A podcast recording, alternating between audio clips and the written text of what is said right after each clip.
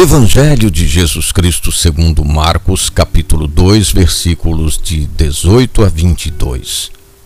Os discípulos de João e os fariseus estavam jejuando. Vieram então perguntar a Jesus: Por que os discípulos de João e os discípulos dos fariseus jejuam e os teus discípulos não jejuam? Jesus respondeu: Acaso os convidados do casamento podem jejuar enquanto o noivo está com eles? Enquanto o noivo está com eles, os convidados não podem jejuar. Dias virão em que o noivo lhes será tirado. Então, naquele dia, jejuarão.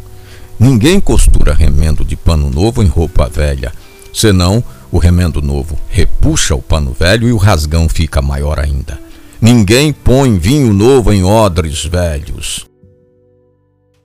O jejum não é um valor absoluto, mas adquire sentido quando se associa à solidariedade.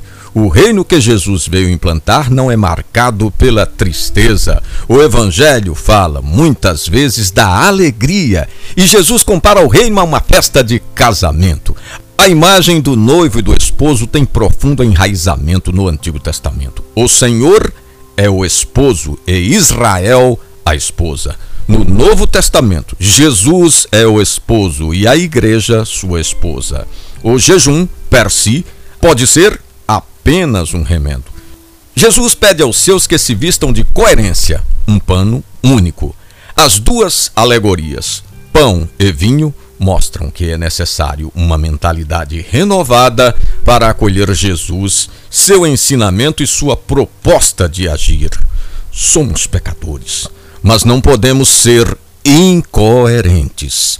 Proposta do dia: pedir a Deus a graça da fidelidade e da coerência.